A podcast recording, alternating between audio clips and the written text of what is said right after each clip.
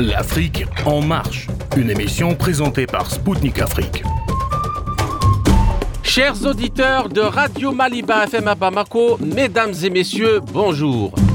Je m'appelle Kamal Louadj, je suis journaliste, correspondant à Radio Spoutnik Afrique et animateur de l'émission L'Afrique en marche. Dans cette édition spéciale de l'Afrique en marche, j'ai l'honneur et le plaisir de recevoir Belaïd Daban, professeur de médecine aux hôpitaux de Paris, politologue et historien, auteur de plusieurs livres sur le mouvement national et la révolution algérienne, pour la seconde émission qui sera consacrée à l'histoire de la Seconde Guerre mondiale. Nous aborderons en particulier le rôle joué par l'Union soviétique dans la guerre contre l'Allemagne nazie à l'occasion de la journée de la victoire du 9 mai 1945. A tout de suite sur les ondes de Maliba FM à Bamako.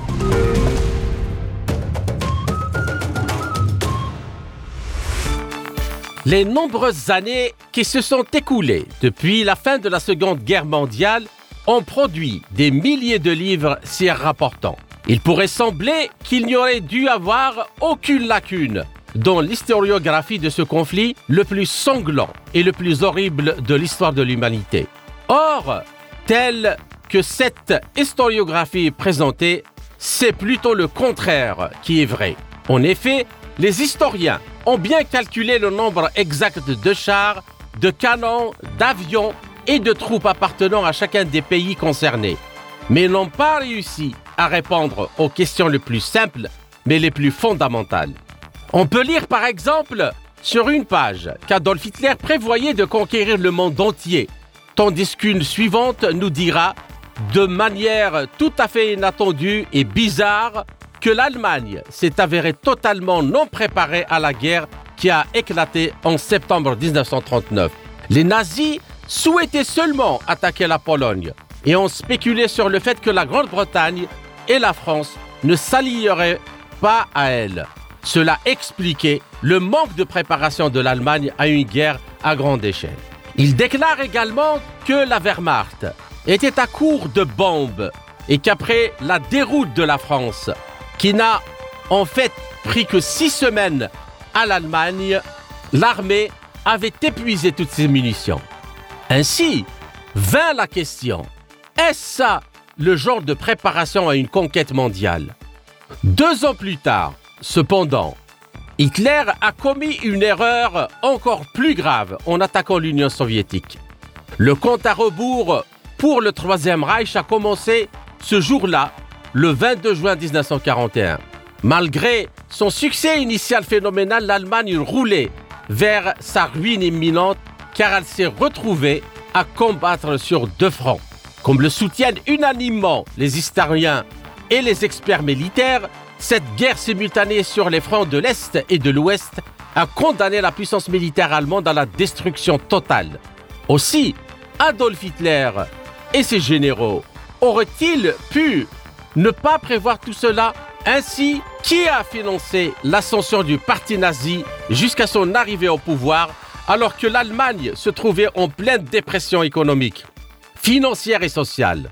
Pourquoi les puissances européennes garantes de l'exécution du traité de Versailles n'ont rien fait pour arrêter le réarmement de l'Allemagne tous les développements sur toutes ces questions fondamentales avec mon invité Belaïd Abad, professeur de médecine aux hôpitaux de Paris, politologue et historien, auteur de plusieurs livres sur le mouvement national et la révolution algérienne. Professeur Abban, bonjour et merci de nous avoir accordé cet entretien. Bonjour Kamal, merci de m'avoir invité. Alors, la première question, j'aimerais bien vous lire un extrait du témoignage de Yalmar Schacht, l'ancien ministre de l'économie de Hitler au procès de Nuremberg. Je cite, Je dois dire que j'ai été déçu que le réarmement de l'Allemagne n'ait eu aucune façon été empêché par des actions des Alliés. Cette soi-disant rupture de contrat de la part de l'Allemagne contre le traité de Versailles a été prise dans le calme des missions militaires, sous-entendues donc des Alliés, ont été envoyées en Allemagne pour examiner ce réarmement et des expositions militaires allemandes ont été visitées et tout le reste a été fait. Mais rien du tout n'a été fait pour arrêter le réarmement de l'Allemagne. Fin de citation. Alors, qu'en pensez-vous, Monsieur Eben? Pourquoi la France et la Grande-Bretagne qui avaient laissé faire jusqu'à la trahison de la Tchécoslovaquie Et que pensez-vous de la fameuse formule de la drôle de guerre que certains historiens utilisent avec euh, un sens très raffiné de la formule pour qualifier la oisivité de l'armée française et pas loin de la ligne Maginot où ils jouaient à la carte, euh, au jeu de cartes, au, football alors que le, le front Est brûlait sous les bombes il y a beaucoup de questions en, une seule. Ouais. D'abord, euh, il ne s'agit pas de la France et d'Angleterre. Euh, il s'agit euh, plutôt de, de la plutocratie anglo-américaine, mm-hmm. des anglo-saxons. ce qu'il faut savoir, c'est que à la fin des années 30, l'Amérique a connu une très grande crise économique, à savoir l'échec du New Deal du Roosevelt. Et donc, pour le capitalisme américain, et il se retrouvait devant un, un cul-de-sac, que faire? Et c'est probablement, la, la, guerre est probablement l'une des, des, solutions à cette grande crise euh, économique et financière. Deuxièmement, le ministre dont j'arrive pas à prononcer le nom, euh, comment il s'appelle, euh, le ministre allemand de, la finance, plutôt de la finance que de, que, de l'économie. Ce qu'il faut savoir, c'est que d'ailleurs lui n'a pas été condamné au procès de Nuremberg. Absolument. Tout simplement, tout simplement parce que il était, le, il était la courroie de transmission entre les capitaux anglo-américains et le Parti national socialiste qui est en train de se réarmer. Donc l'injection des capitaux, non seulement on n'a pas empêché l'Allemagne de sursoir au paiement des, des, dettes euh, en rapport avec le, traité de Versailles, mais on a inondé l'Allemagne de, euh, de capitaux pour euh, une militarisation, une militarisation accélérée. Donc là, il y avait certainement un projet dans la tête de la finance anglo-saxonne. Alors, euh, évidemment, euh, on est troublé quand on sait que euh, la, première la, première dérive du régime nazi, c'est d'avoir envahi la Tchécoslovaquie, soi-disant pour récupérer le territoire des Sudètes, mais en fait, il y avait plutôt à récupérer tout l'or de la Tchécoslovaquie qui était entreposé dans les, les banques anglo-saxonnes, et tout cela Et que la Banque d'Angleterre a, oui, oui, justement, a renvoyé, a renvoyé par le aucun problème. La banque, la banque des règlements internationaux. ça, c'est le premier truc. Ensuite, évidemment, l'annexion de l'Autriche par le, ce qu'on appelle l'Anschluss. Et enfin, les Français et les, Anglais ont décidé de réagir parce qu'ils ont conclu des accords avec la Pologne lorsque euh, l'Allemagne nazie a envahi la Pologne le 1er septembre 1939. C'est ça qu'il y a eu une déclaration de guerre. Mais tout ça, c'est un logiciel qui semble avoir été parfaitement bien calculé. Alors, euh, il faut pas être, il faut pas être angélique ni idyllique en disant qu'il n'y avait que quelque chose de, de prévu. Il y avait aussi une chose qui est certaine, c'est que dans l'esprit des Allemands et dans l'esprit des, militants et des responsables du Parti national socialiste, et Hitler en particulier, il y avait une revanche à prendre sur, le, sur, le, sur la France en particulier. Ce qu'il faut pas oublier, c'est que la France et l'Allemagne ont connu un très long passé d'hostilité réciproque, de guerre, etc. Donc ça, euh, et puis la, la, la, les, les injonctions, les, les obligations instaurées par le traité de Versailles, c'est quelque chose pour l'Allemagne qui était écrasant. L'Allemagne a été totalement écrasée. Et c'est en fait. PPC est ruiné complètement. sur... Bien sûr.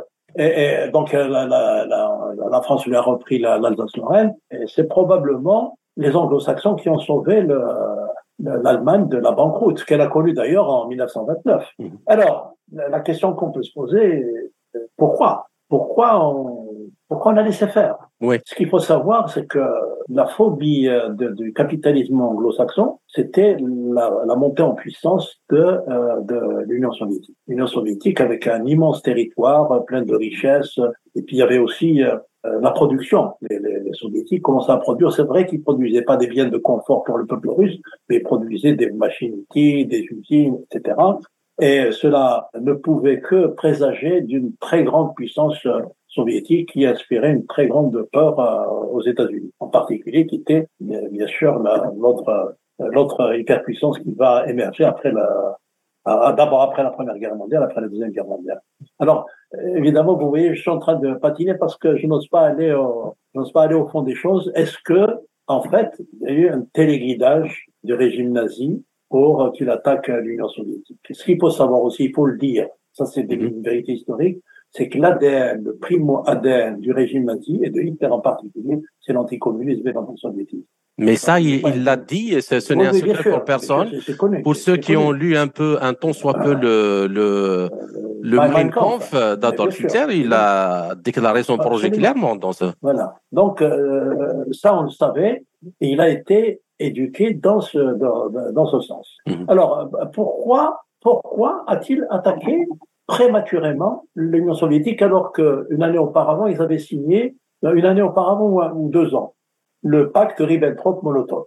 Vous connaissez ce, oh, ce pacte de non-agression. Donc Hitler il s'est dit, je vais commencer par euh, l'Ouest, je signe un traité avec l'Union soviétique, ensuite j'irai euh, vers l'Est. Et effectivement, euh, deux ans après, donc l'Allemagne la, la, se lance dans ce qu'on appelle l'opération Barbarossa et euh, donc elle s'est cassé les dents sur un certain nombre de batailles et la plus grande bataille sur laquelle elle va se casser les dents c'est la bataille de Stalingrad. Monsieur Ben, le 23 novembre 1939, Hitler prononce un discours devant un conseil du haut commandement de la Wehrmacht présentant les plans.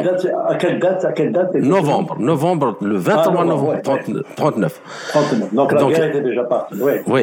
Donc des plans et tirant les des conclusions et il déclare, je cite, en 1914, une guerre sur plusieurs fronts a commencé. Cela n'a pas résolu le problème. Aujourd'hui, le deuxième acte de ce drame est en cours d'écriture, c'est-à-dire il parle de la Seconde Guerre mondiale. Nous devons affirmer, nous n'avons pas à mener une guerre sur deux fronts. Donc là, en novembre 39, sur deux fronts. Pour la première fois dans l'histoire, nous devons nous battre sur un seul front. Donc il parle du front occidental. Il n'y en a pas d'autre pour nous lié. La situation est maintenant telle que nous la pensions irréalisable. Alors, qu'est-ce qui lui a pris et qu'est-ce qui a pris à, ces généraux pour se détourner tout de suite vers l'Union soviétique alors qu'il y a le précédent, le précédent de, de, la campagne de Russie de, de Napoléon Bonaparte. C'est que il s'est complètement euh, cassé les dents. Mais moi, ce qui me dérange encore et qui me choque, c'est qu'il y a des historiens qui disent que le plan de Hitler, donc pour justifier qu'il n'est pas vers l'Union soviétique, était d'aller détruire l'Union soviétique pour occuper la Grande-Bretagne par la suite. Donc, euh,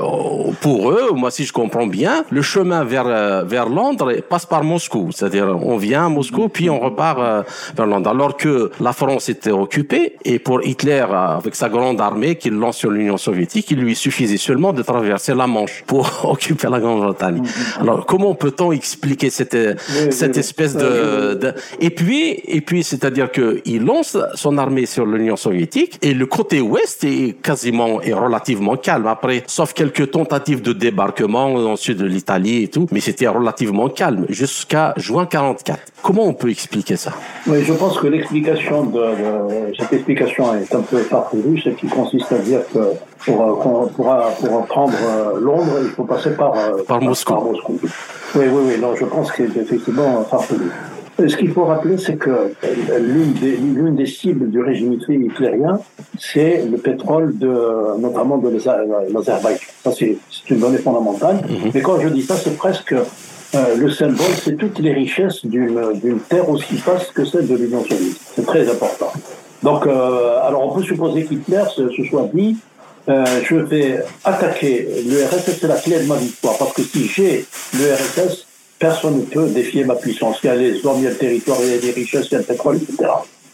C'est une première. Euh, alors, qu'est-ce qui peut lui donner des ailes pour euh, imaginer une telle chose? Mhm. La première des choses, c'est que euh, quand Hitler a attaqué, l'Allemagne a attaqué l'Union soviétique dans l'opération Barbarossa, ils n'étaient pas tout seuls. Ils étaient avec les Italiens, avec les Roumains, avec les Croates. Donc c'était quand même une grande alliance militaire. Il y avait près de 800 000 hommes 800 000 hommes, c'est une, armée immense. La troisième chose, comme vous le disiez tout à l'heure, c'est qu'il y a un ADN. C'est comme si, en fait, le véritable objectif de la Deuxième Guerre mondiale, c'était d'attaquer l'Union soviétique et d'abattre l'Union soviétique. La preuve, vous le disiez, à, l'Ouest, rien de nouveau. C'est pas la peine que je détaille cette formule. Le, front s'est fiché pratiquement. Donc on a laissé euh, se faire des choses.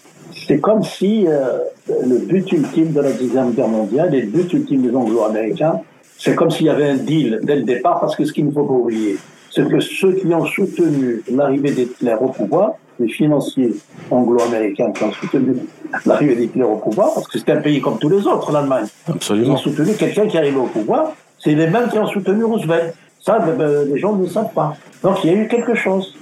Quand on aide quelqu'un à arriver au pouvoir, il y a un deal. Et puis, euh, et puis il y a l'histoire de, de cet agent euh, américain, qu'on dit allemand aussi, Ernst Hofstangl, qui faisait partie de, donc, euh, de la garde rapprochée d'Adolf Hitler. Mais quelques années après, donc c'est lui qui s'est chargé pour ramener l'argent au parti nazi, mais quelques années après, on s'est rendu compte que c'était un agent américain et qu'il était un ami personnel de Roosevelt. Et c'est Roosevelt, Absolument. après sa déchéance, c'est Roosevelt qui l'a qui l'a récupéré. Oui, tout à fait. C'est-à-dire, c'est, entre copains et coquins. Donc, euh, c'est, faut, savoir. Alors, les banques américaines, JP Morgan, Rockefeller, Rothschild, etc., elles ont financé les, deux partis. Elles ont donné de l'argent d'un côté comme de l'autre. Donc, euh, c'est vrai que c'est un mystère de la Deuxième Guerre mondiale. Pourquoi il a attaqué? Est-ce que c'était prévu? Il a, a signé le pacte Ribbentrop-Molotov pour, euh, pour endormir l'Union soviétique, mais l'Union soviétique a très bien compris aussi que l'objectif euh, ultime des nazis était de, était de, défaire, euh, était de les défaire.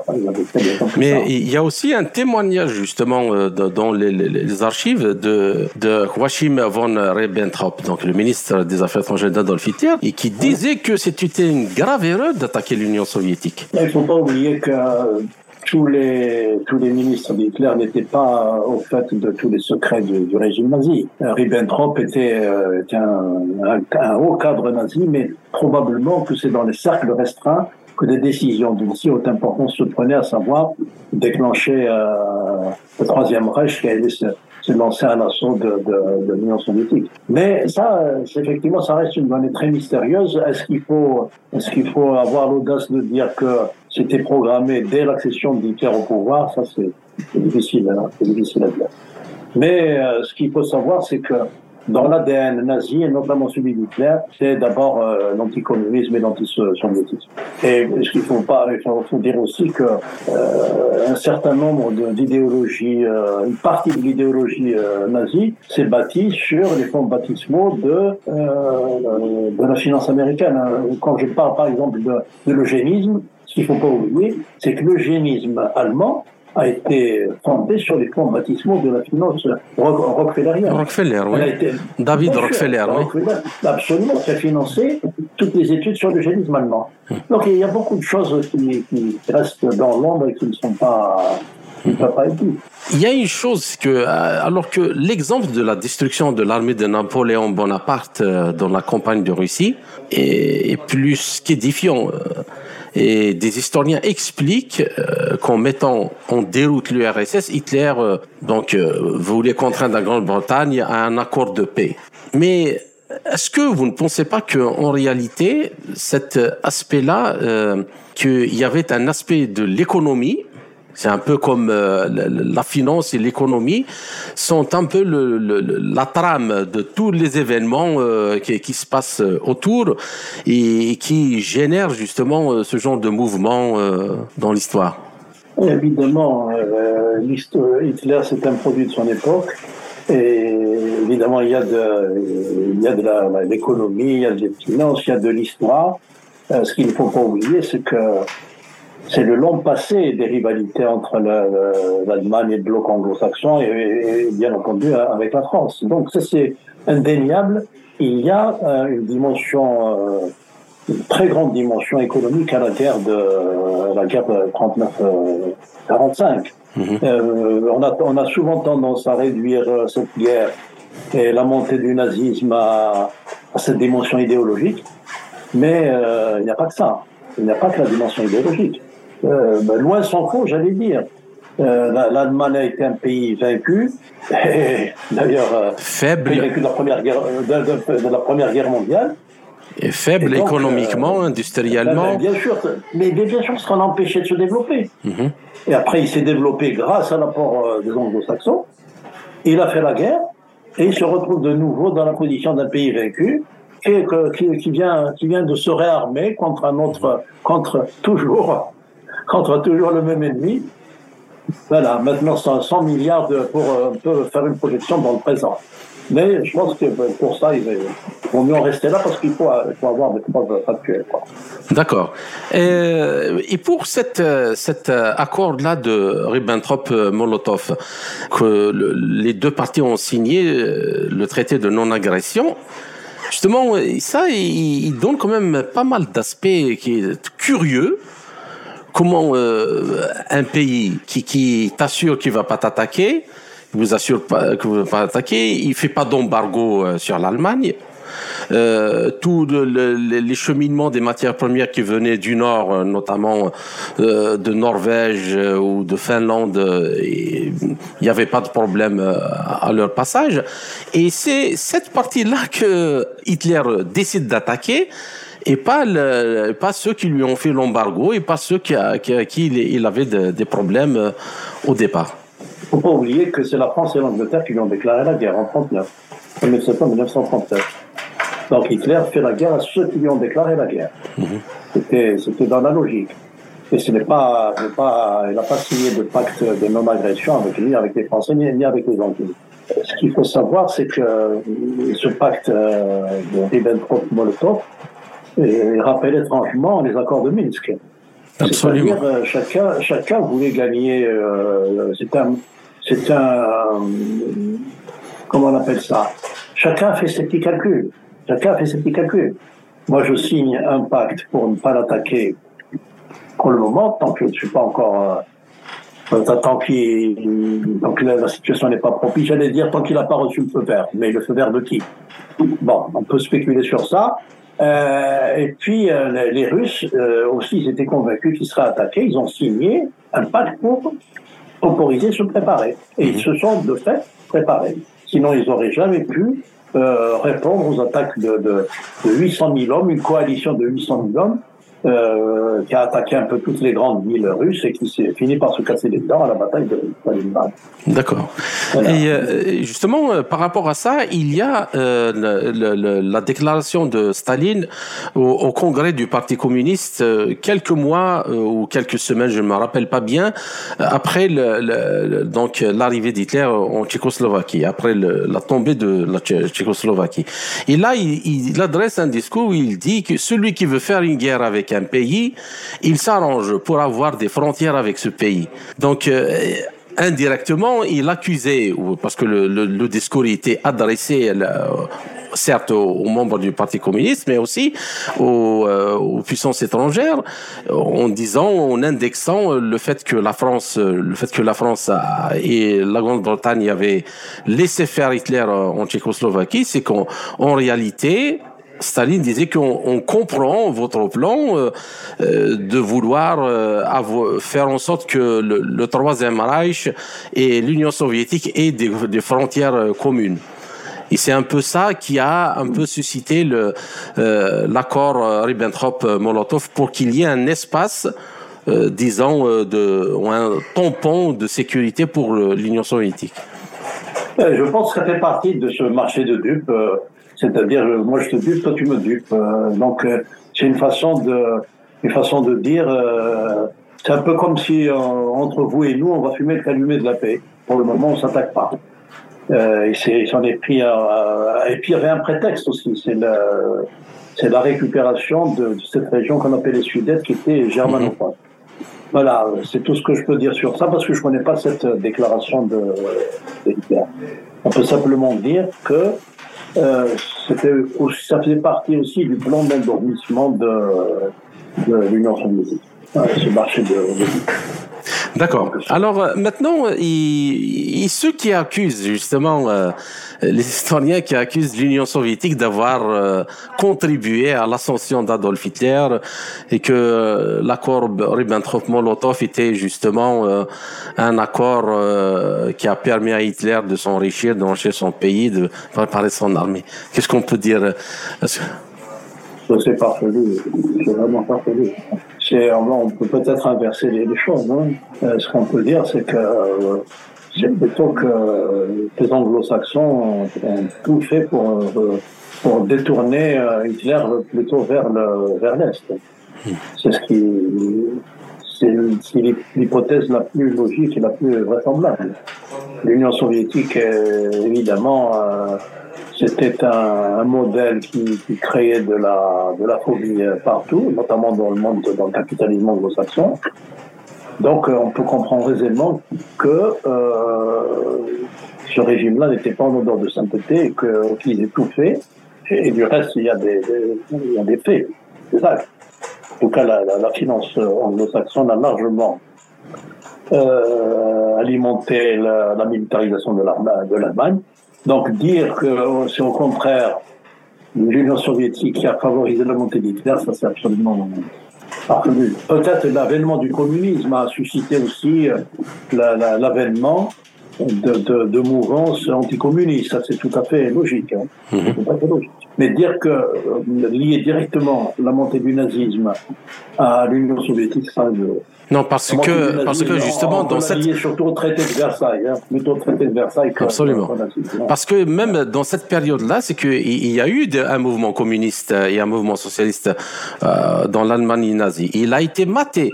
Oui, euh, et, justement, le. Euh, le Rosa Luxembourg et Karl Absolument, ils ont été exécutés. République de Weimar, oui, tout à fait. Ils ont été exécutés et Hitler a, a, participé justement dans cette, dans cette euh, machinerie. Absolument. Ouais. Alors qu'il y ait des, des, des, amitiés secrètes entre les nazis et les soviétiques, c'est absolument une, une, hypothèse, totalement Parce que le, le primo ADN du, du, nazisme et de Hitler, en particulier, c'est l'antisémitisme. Mmh. Ça, c'est pas possible. D'accord. Alors euh, maintenant, la question suivante, c'est, elle concerne justement euh, le rôle directement euh, de l'Union soviétique dans la lutte contre l'Allemagne nazie. Alors, nombreux sont les historiens militaires qui affirment que l'armée allemande a été défaite à Stalingrad. Et pour cause, ils affirment que depuis cette bataille, la Wehrmacht avait perdu toute capacité euh, d'initiative stratégique et s'est mise à se replier jusqu'à Berlin. Alors, euh, quel est votre avis sur cette euh, question-là? Bon, l'armée allemande a subi de nombreuses défaites dans toutes les villes qu'elle avait tenté de prendre en Union soviétique. Ce qu'il faut dire, c'est que la bataille de Stalingrad, qui a engagé près de 800 000 soldats de l'alliance germano-croato-italo-roumaine, euh, et le, le, les soviétiques ont engagé près d'un million deux cent mille hommes. Mhm. Donc il y a au total 2 millions d'hommes qui, qui, sont engagés dans cette bataille.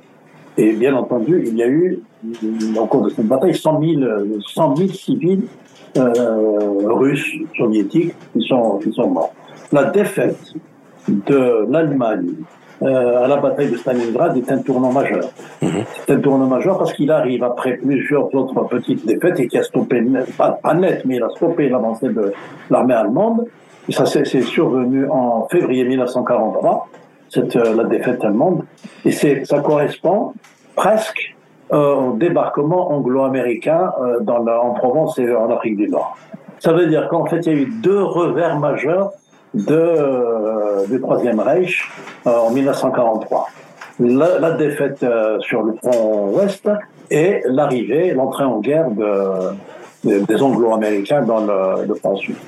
Donc effectivement, la bataille de Stalingrad, c'est par son ampleur, c'est un tournant majeur dans l'évolution vers la défaite de, du Troisième Reich. Tout à fait d'accord.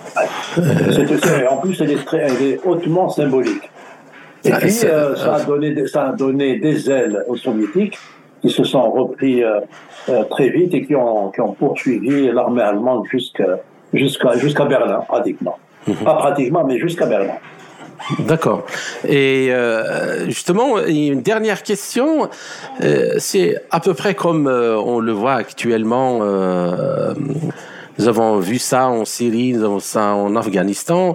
Euh, les Américains disent euh, que euh, ce sont eux qui ont vaincu le terrorisme dans, en Irak euh, et en Syrie. Euh, ils ont fait en sorte aussi, je ne sais pas comment, par quelle alchimie, en Afghanistan, qu'ils ont quitté dans la précipitation. Toute la période où l'Union soviétique justement combattait seule, euh, la partie ouest se contentait uniquement de mener des bombardements. C'est-à-dire, c'était la bataille était dans les airs. dans les airs. Est-ce qu'on ne peut pas trouver justement euh, une espèce de parallèle avec ce qui, se passe euh, actuellement? Et c'est ce fait de s'attribuer des victoires juste pour par le fait d'avoir bombardé des sans combat au sol, sans payer de, de vie humaine. Et actuellement, qu'on fait avec même les drones à partir de la Californie, avec. Euh... Ouais, bon, je dirais no comment. Il est vrai que il est, vrai que les méthodes de guerre ont considérablement changé. Euh, les Américains ont inventé le concept de zéro mort le concept de zéro mort n'est compatible qu'avec euh, un pays à la puissance euh, technologique infinie. C'est-à-dire bombarder à partir de 10, 10 km d'altitude, de tuer des gens au sol, évidemment, on ne risque pas grand-chose, ou même de bombarder à partir d'un PC militaire euh, en Californie ou à, comment il s'appelle ce, ce, à Houston. Euh, évidemment, c'est mort et c'est un concept qui a été repris par un certain nombre de pays, notamment des pays occidentaux. Euh, et puis c'est très facile de s'attribuer des victoires, dans ce, dans ce cas-là évidemment. Mais quand il s'agit d'affronter l'ennemi face à face sur Terre, on voit aussi que malgré le déversement de, de, de, millions de tonnes de bombes et d'agents orange au Vietnam, les Américains quand même. Euh, Ils ont perdu toutes les guerres, toutes les guerres. Ils n'ont gagné pratiquement aucune. Euh, voilà. Et ce qui s'est passé euh, en Afghanistan aussi, c'est une, une, sorte de défaite honteuse. Non pas parce que ils ont perdu une guerre, parce que bon militairement on peut pas dire que les Américains peuvent perdre une guerre, mais c'est simplement pour avoir abandonné sur le terrain tous leurs alliés et puis tout euh, un certain nombre de populations dans la, dans la détresse. C'est ça qui est terrible. Voilà. Mais euh, on est bien d'accord que que faire la guerre. Euh, Parce que justement, euh, euh, il y a toujours cette dualité dans les, les, les livres d'histoire de qui a vraiment vaincu le nazisme. Parce que c'est les Occidentaux ou, ou l'Union soviétique. Alors qu'en réalité, le combat au sol, le combat au sol pour les Occidentaux a commencé en, en juin 44. Ils ont fait pratiquement la guerre une seule année. Et euh, on se demande comment on peut s'attribuer une victoire comme celle-là, alors que l'Union soviétique a payé 26 millions de, victimes euh, de tribus pour euh, justement gagner ouais, la, guerre. Absolument. Oui, oui, oui. écoutez, c'est très facile de s'attribuer des victoires, mais comme l'Amérique, le monde occidental se situe du côté du vainqueur, donc ils ont fait une histoire à leur façon comme aussi l'Union soviétique fait euh, l'histoire à sa façon, mm -hmm. parce qu'on appelle l'histoire du vainqueur. Mais bon, il y a de, de, de, vrais vainqueurs et des vainqueurs un peu moins vrais. Voilà, c'est pour dire une formule. Parce que effectivement, le, le, le, gros tribut a été payé par euh, l'Union soviétique. Vous dites 26 millions, moi j'ai souvent entendu le chiffre de 29 millions. Euh, voilà, c'est terrible. 29 millions de morts, c'est pas, c'est pas rien. En fait, c'est le pays qui a payé le plus cher. À, ah ouais? La partie la plus chère à, à, la guerre. Voilà. C'est vrai que c'est vrai que dans le, le narratif occidental, euh, la contribution russe est presque dérisoire. D'accord. Sur la Seconde Guerre mondiale. Voilà, c'est ça, c'est cocasse quand même. Hein. Ça, c'est cocasse.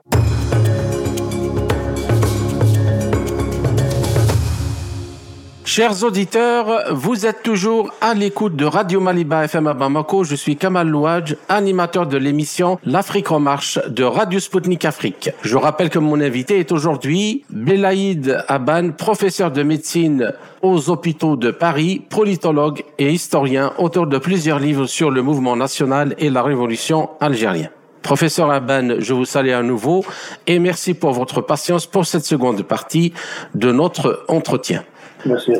La première question que j'aimerais vous poser, c'est que le, le, front, alors que le front Est, euh, durant la Seconde Guerre mondiale, était à feu à sang, le front Ouest connaissait un calme relatif, prolongé, jusqu'au débarquement de Normandie en 1900, euh, juin 1944. Alors, peut-on considérer que la contribution majeure de la défaite des nazis a été apportée par l'armée soviétique? Je ne sais pas si on peut le dire comme ça.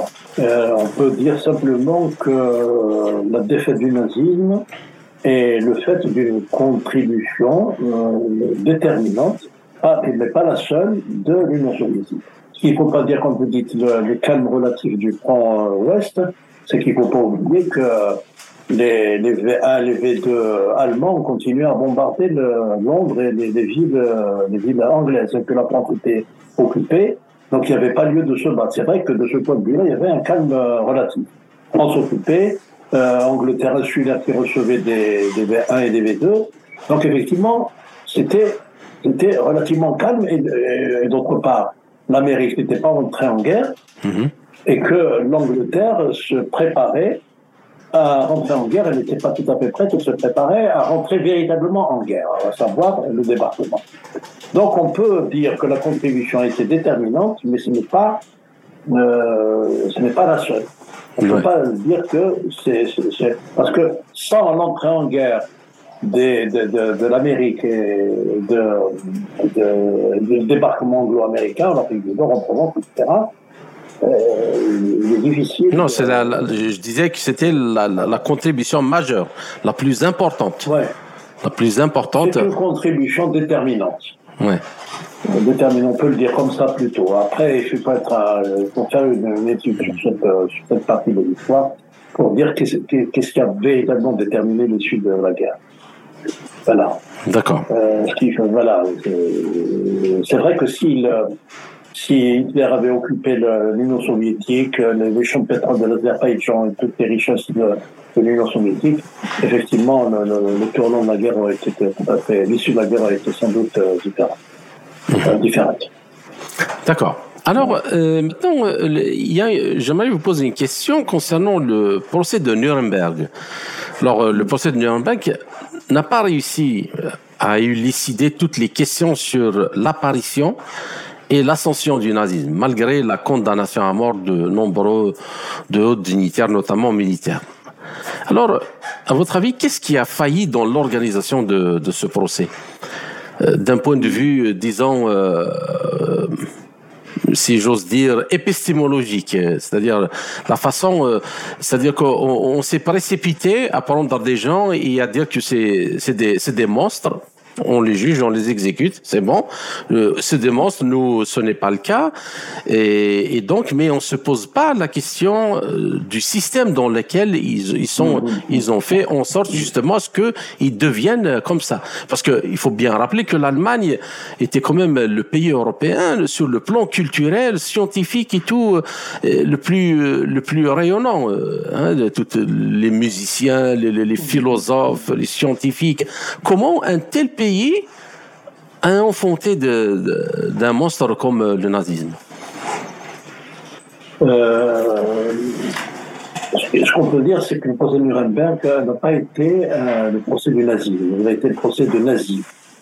Donc en fait, voilà, euh, on a pris des... La nuance est très importante. Mais bien sûr, très importante. On a pris plutôt des, lampistes, parce que le, le, le, groupe poisson qui était, qui était la cheville ouvrière de la montée du, du Parti national socialiste euh, ont échappé, à commencer par le, le, le ministre des Finances. Euh, mhm. Je n'arrive pas à prononcer son nom. Qui, qui, qui, qui, a été mais qui, Yann Marchand, qui, qui, qui, était présent, qui a été inculpé, mais qui a été euh, qui, s'est sorti indemne du, du procès de Nuremberg.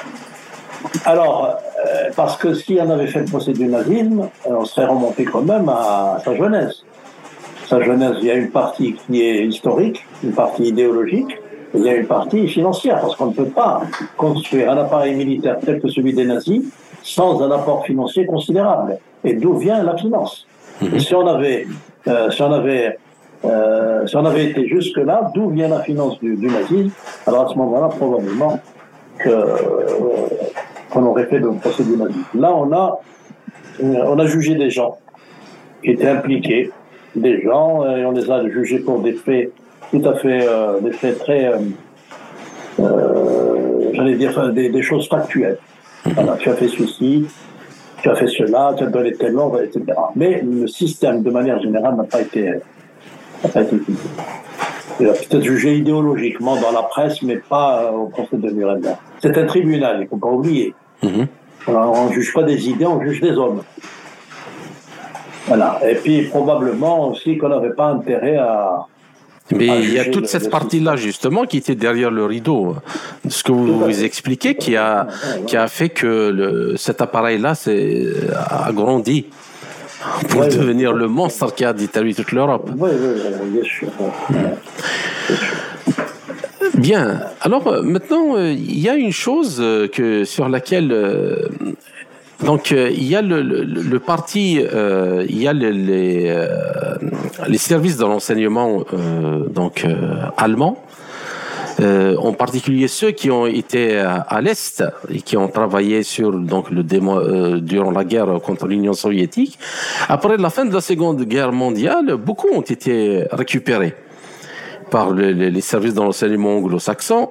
Ils en ont fait le, fer de lance, euh, soi-disant, de lutte contre l'Union soviétique ou contre, euh, contre le, euh, l'idéologie communiste. il y a beaucoup qui étaient justement des têtes dans le, le, service d'enseignement allemand, comme le, général Reinhard Gehlen, et c'est lui qui a constitué tout le premier noyau. Et des historiens disent que c'est ce noyau-là qui est le, premier euh, embryon de la euh, de ce qui est devenu par la suite en Europe le gladio euh, utilisé par le temps dans ces, ces guerres contre l'Union soviétique. Comment ça se fait Comment ça se fait? C'est-à-dire, euh, il y a quand même euh, une question qui me fascine, euh, une situation qui me fascine. Dans les médias, on accuse le nazisme. Dès que vous ouvrez votre bouche, vous êtes accusé de nazi, de facho et tout. Mais on met à l'intérieur d'un système sécuritaire des nazis des nazis authentiques et comment comment tout, tout ça tout ça est possible est possible Ouais, les, États ont des raisons que la raison ne connaît pas. Et, mais, on peut même prendre des, exemples très concrets. Quand vous voyez les, les, nazis euh, ukrainiens, et qui c'est qui les a récupérés? On commencerait par euh, Stepan Bandera. Oui, absolument. C'est des, Américains, et beaucoup d'autres d'ailleurs. Mm-hmm. Euh, n'oublions pas également que beaucoup de scientifiques euh, allemands, même des scientifiques nazis, ont été récupérés aussi par la recherche américaine. Mhm. Donc, euh, c'est ça, c'est des intérêts d'abord. la morale, on n'en a que faire. Donc, ça, c'est vrai qu'on peut s'indigner, mais l'indignation ne, ne permet pas de comprendre les choses. C'est vrai. Non, mais c'est que, que chaque, fois que quelqu'un est utile, on oublie son passé. Si quelqu'un peut être utile, on oublie son passé. Et ça se fait même dans, les, dans, le, droit commun. Mhm. Un mafieux qui peut être utile, on peut le récupérer, euh, effacer. Puis Alors, euh, vous avez prononcé le mot gladio. Je ne pense pas qu'on peut aller jusque, jusque là. Hein. Ça, c'est un terrain qui est miné. C'est c'est difficile de s'avancer sur ce terrain-là parce qu'il faut, aussi avoir, avoir des preuves. D'accord.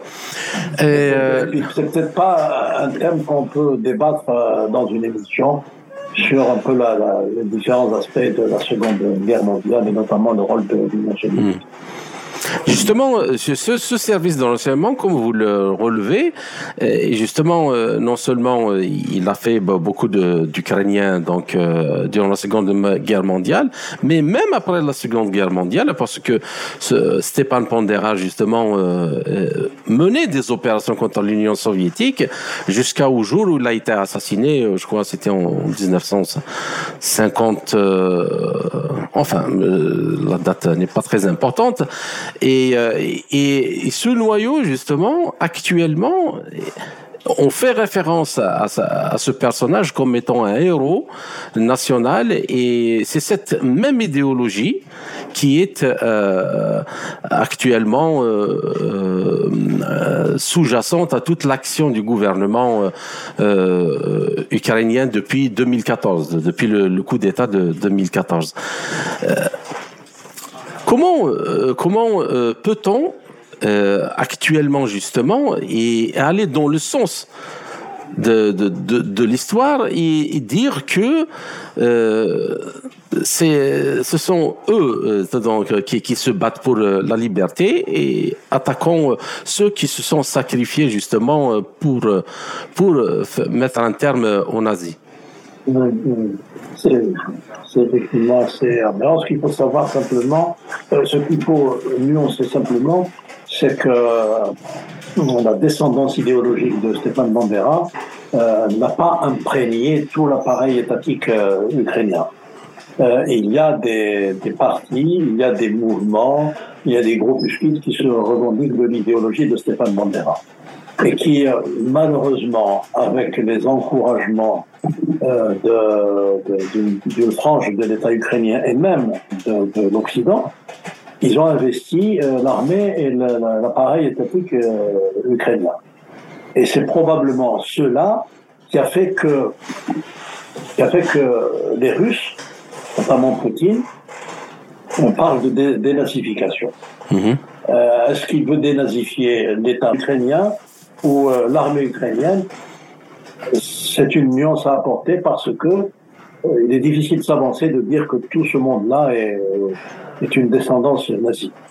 Mais effectivement, c'est un paradoxe que ceux qui se sont libérés du nazisme luttent contre ceux qui, en, tout cas une partie de ceux qui se réclament du nazisme et qui, qui parlent de liberté.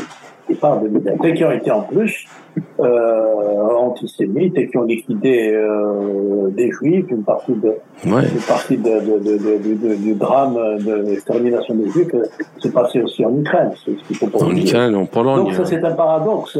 Et ça a mis beaucoup d'ailleurs de, de, de, de, juifs européens très mal à l'aise, en se disant comment peut-on soutenir des gens qui ont exterminé des juifs? Nous, juifs, comment peut-on soutenir des, des gens qui ont exterminé des juifs?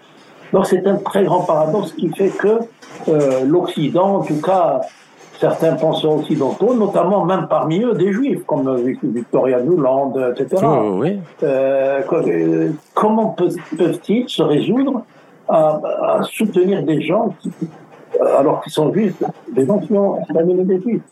Et en France aussi, il y a des gens qui sont très très mal à l'aise avec, euh, avec le soutien qu'on apporte à l'établissement ukrainien, qui est un peu gangréné par l'idéologie euh, néo-nazie de, de, de, Stéphane Bandera, de, de, sa descendance idéologique. Donc c'était un vrai problème. D'accord. Euh, pour une dernière question, pensez-vous que les populations dans le monde, notamment euh, européens, ont accès à assez d'informations et à l'histoire réelle de la Seconde Guerre mondiale? Et n'y a-t-il pas risque, justement, dans le sommet que connaît la raison actuellement avec ce qui se passe en Ukraine, que d'autres monstres apparaissent et conduisent le monde à un nouveau, à nouveau à l'abîme? Moi, ce que, ce, que je, ce, que je, ce que je vois, ce que je crois, c'est qu'il y a un repli général sur soi.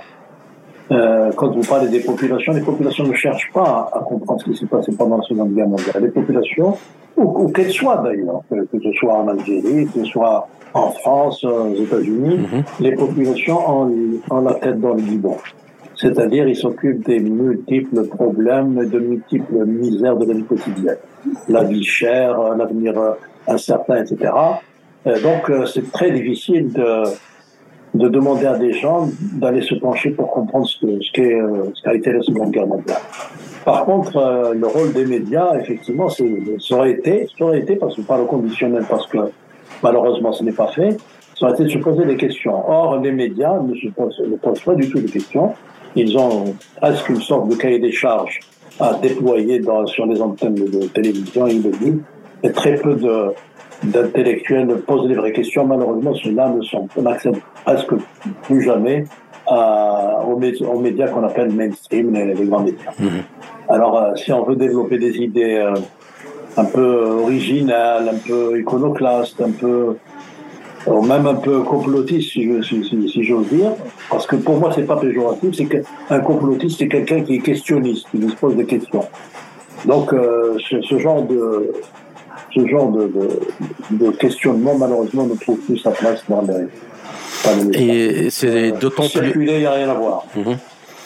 C'est d'autant plus dangereux parce que euh, moi j'ai posé cette question parce que les conditions actuelles, euh, quand on voit la situation économique euh, du monde, l'endettement, la crise financière, les faillites bancaires, la dégradation de, la vie des gens, la, dégradation du pouvoir d'achat, la misère et la pauvreté qui progressent partout, et en plus de ça, sur fond de, de progression de dépenses euh, militaires, euh, le rapport du CIPRI, par exemple, pour euh, l'année 2022, il parle d'une explosion de, de, dépenses militaires, alors qu'il pourrait être pourrait être utilisé justement pour résorber les, les problèmes dont souffrent les, les gens.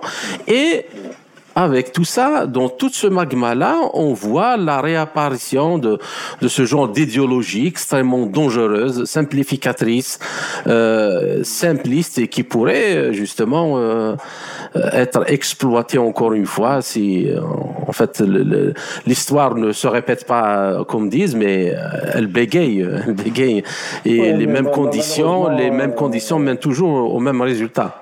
Malheureusement, elle est en train de se répéter parce que les monstruosités sont, avancent parfois déguisées. Je ne vais pas rentrer dans le détail, mais ce que vous dites est une, vérité affligeante. Euh, vous avez un budget militaire américain qui va arriver maintenant à 1000 milliards de dollars. Vous imaginez ce que c'est que 1000 milliards de dollars? Oui. Budget militaire seulement, c'est le PIB d'un pays comme la Turquie. La Turquie n'est pas encore arrivée à 1000 milliards de dollars. Le PIB de, de, de la Chine est en, en progression, 250 milliards de dollars l'Allemagne va débloquer 100 milliards de dollars pour l'armement. Le Japon, sur 4 ans, 400 milliards de dollars. Hmm. C'est quelque chose d'incroyable, alors que le monde, j'allais dire, le monde crève de faim. Absolument. La population mondiale crève, de faim. Il y, a tout il y a encore tout à faire. il y a une régression terrible du pouvoir d'achat partout dans le monde de la misère, les gens n'arrivent plus à se soigner.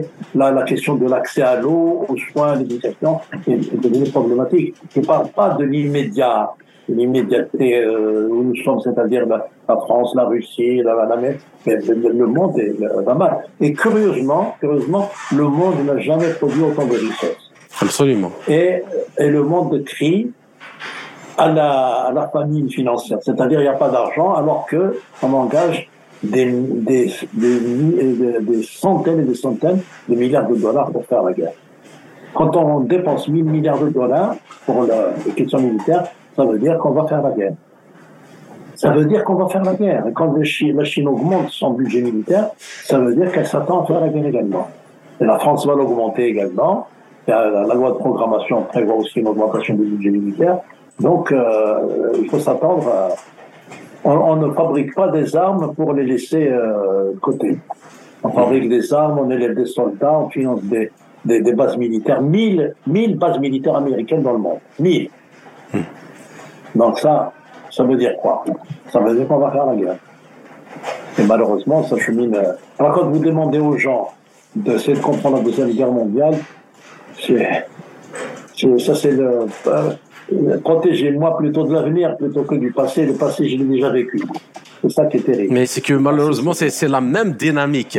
Même si les conditions ont changé, même si les conditions ont changé, on retrouve euh, à bien des égards les mêmes intérêts euh, qui tirent les ficelles et, ah, les mêmes acteurs, et les mêmes acteurs, même si les choses, les conditions ont changé, mais c'est le même fil. Bien. Alors, les monstruosités avancent à visage ouvert et déguisé. Pas, euh, ça, peut se développer un Et, encore. on va l'apprendre à nos dépens. Encore une question, euh, Monsieur Ben. Il y a beaucoup. Je, je revenir un peu au mouvement national algérien par rapport à ce que nous avons dit donc dans la première euh, émission.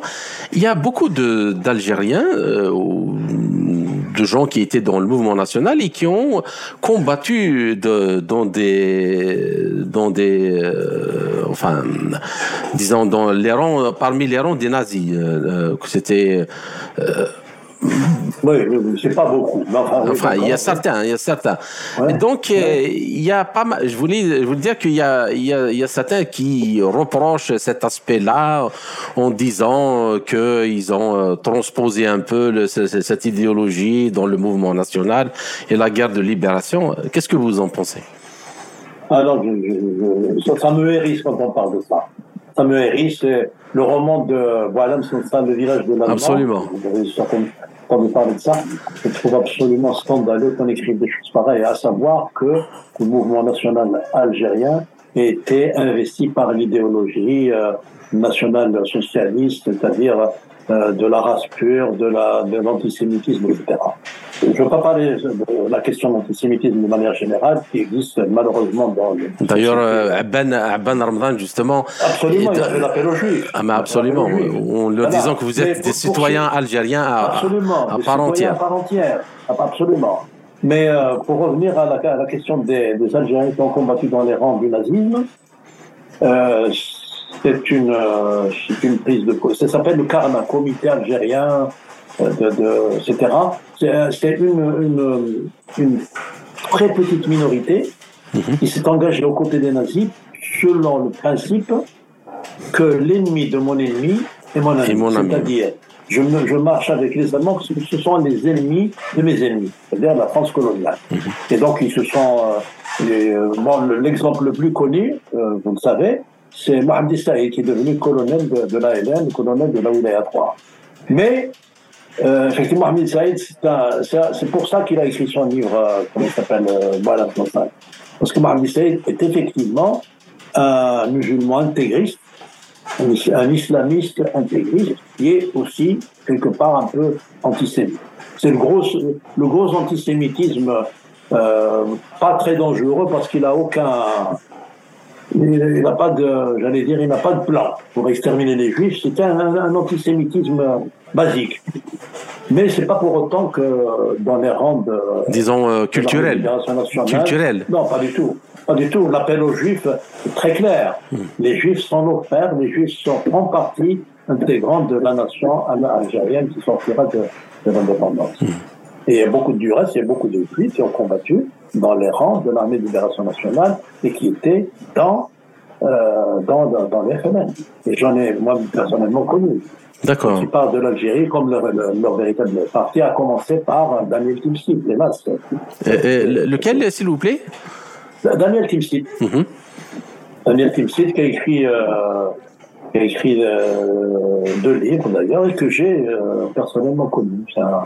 C'est un homme d'une trempe exceptionnelle qui parle, de, qui, qui, parle en berbère, qui parle en arabe et qui, et qui, parle de l'Algérie. Et comme, comme moi, je ne sais pas en parler, tellement lui, il a, il a encore plus dans les euh, plus que moi.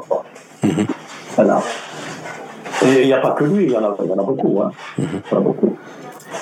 Et euh, il n'y a pas d'idéologie antisémite euh, ou nazie dans les rangs de. Euh, d'ailleurs, je vais rendre justice à Bessali quand les, gens du Tarn sont allés le voir pour lui dire euh, il faut s'engager aux côtés des Allemands, il a dit non, non, non, Il, était en prison. il a dit non. Il a dit vous savez pas que Hitler, ce qu'il pense de nous, il dit que les, les Arabes c'est la dernière race après les crapauds. Hmm. C'est une phrase euh, qui a été citée par un messager. Est-ce que Hitler l'a dit Je ne sais pas. Mais euh, le messager, a dit non, non, non. aidons les, les, les Français à régler leurs problèmes avec l'Allemagne. Ensuite, nous allons nous retourner contre l'occupant colonial pour euh, revendiquer notre part de, de liberté et d'indépendance. Parce que moi j'ai entendu euh, dernièrement des accusations euh, qu'il y a cette espèce de glorification, euh, disons d'un point de vue culturel, du nazisme ou de Hitler dans, en Algérie, mais, alors que on, oublie justement qu'il y a des, des dizaines et des dizaines de milliers d'Algériens ont donné leur vie justement pour le combattre. Évidemment, Voilà, c'est quand même hallucinant. mais ils n'ont ils ont pas déserté le champ de bataille pour aller vers les Allemands. Ouais, ils absolument. Faire. Ils ne l'ont pas fait. Ouais. Fait. D'accord. Il n'y a pas d'idéologie nazie dans le mouvement national nazi. Ben, euh, je vous remercie, euh, Monsieur le Bled Abben. Chers auditeurs, euh, notre entretien arrive à sa fin. Et euh, j'espère que nous avons réussi à éclairer quelques zones d'ombre dans ce sombre épisode de l'histoire de l'humanité. Euh, professeur Abben, j'espère aussi vous retrouver dans les quelques semaines à venir dans un autre entretien pour traiter d'un autre sujet. Merci encore une fois et à très bientôt. C'était Belaïd Aben, professeur de médecine aux hôpitaux de Paris, politologue et historien, auteur de plusieurs livres sur le mouvement national et la révolution algérienne. Ainsi s'achève cette édition de notre émission L'Afrique en marche proposée par Radio Sputnik Afrique en partenariat avec Radio Maliba FM à Bamako. Je suis Kamal Louadj. Chers auditeurs, permettez-moi de vous présenter toutes mes sincères et chaleureuses félicitations et mes meilleurs voeux à l'occasion de ce jour de la victoire et de la fête de la victoire sur le fascisme et le nazisme. Chers amis, je vous retrouverai très bientôt pour une autre émission. D'ici là, portez-vous bien.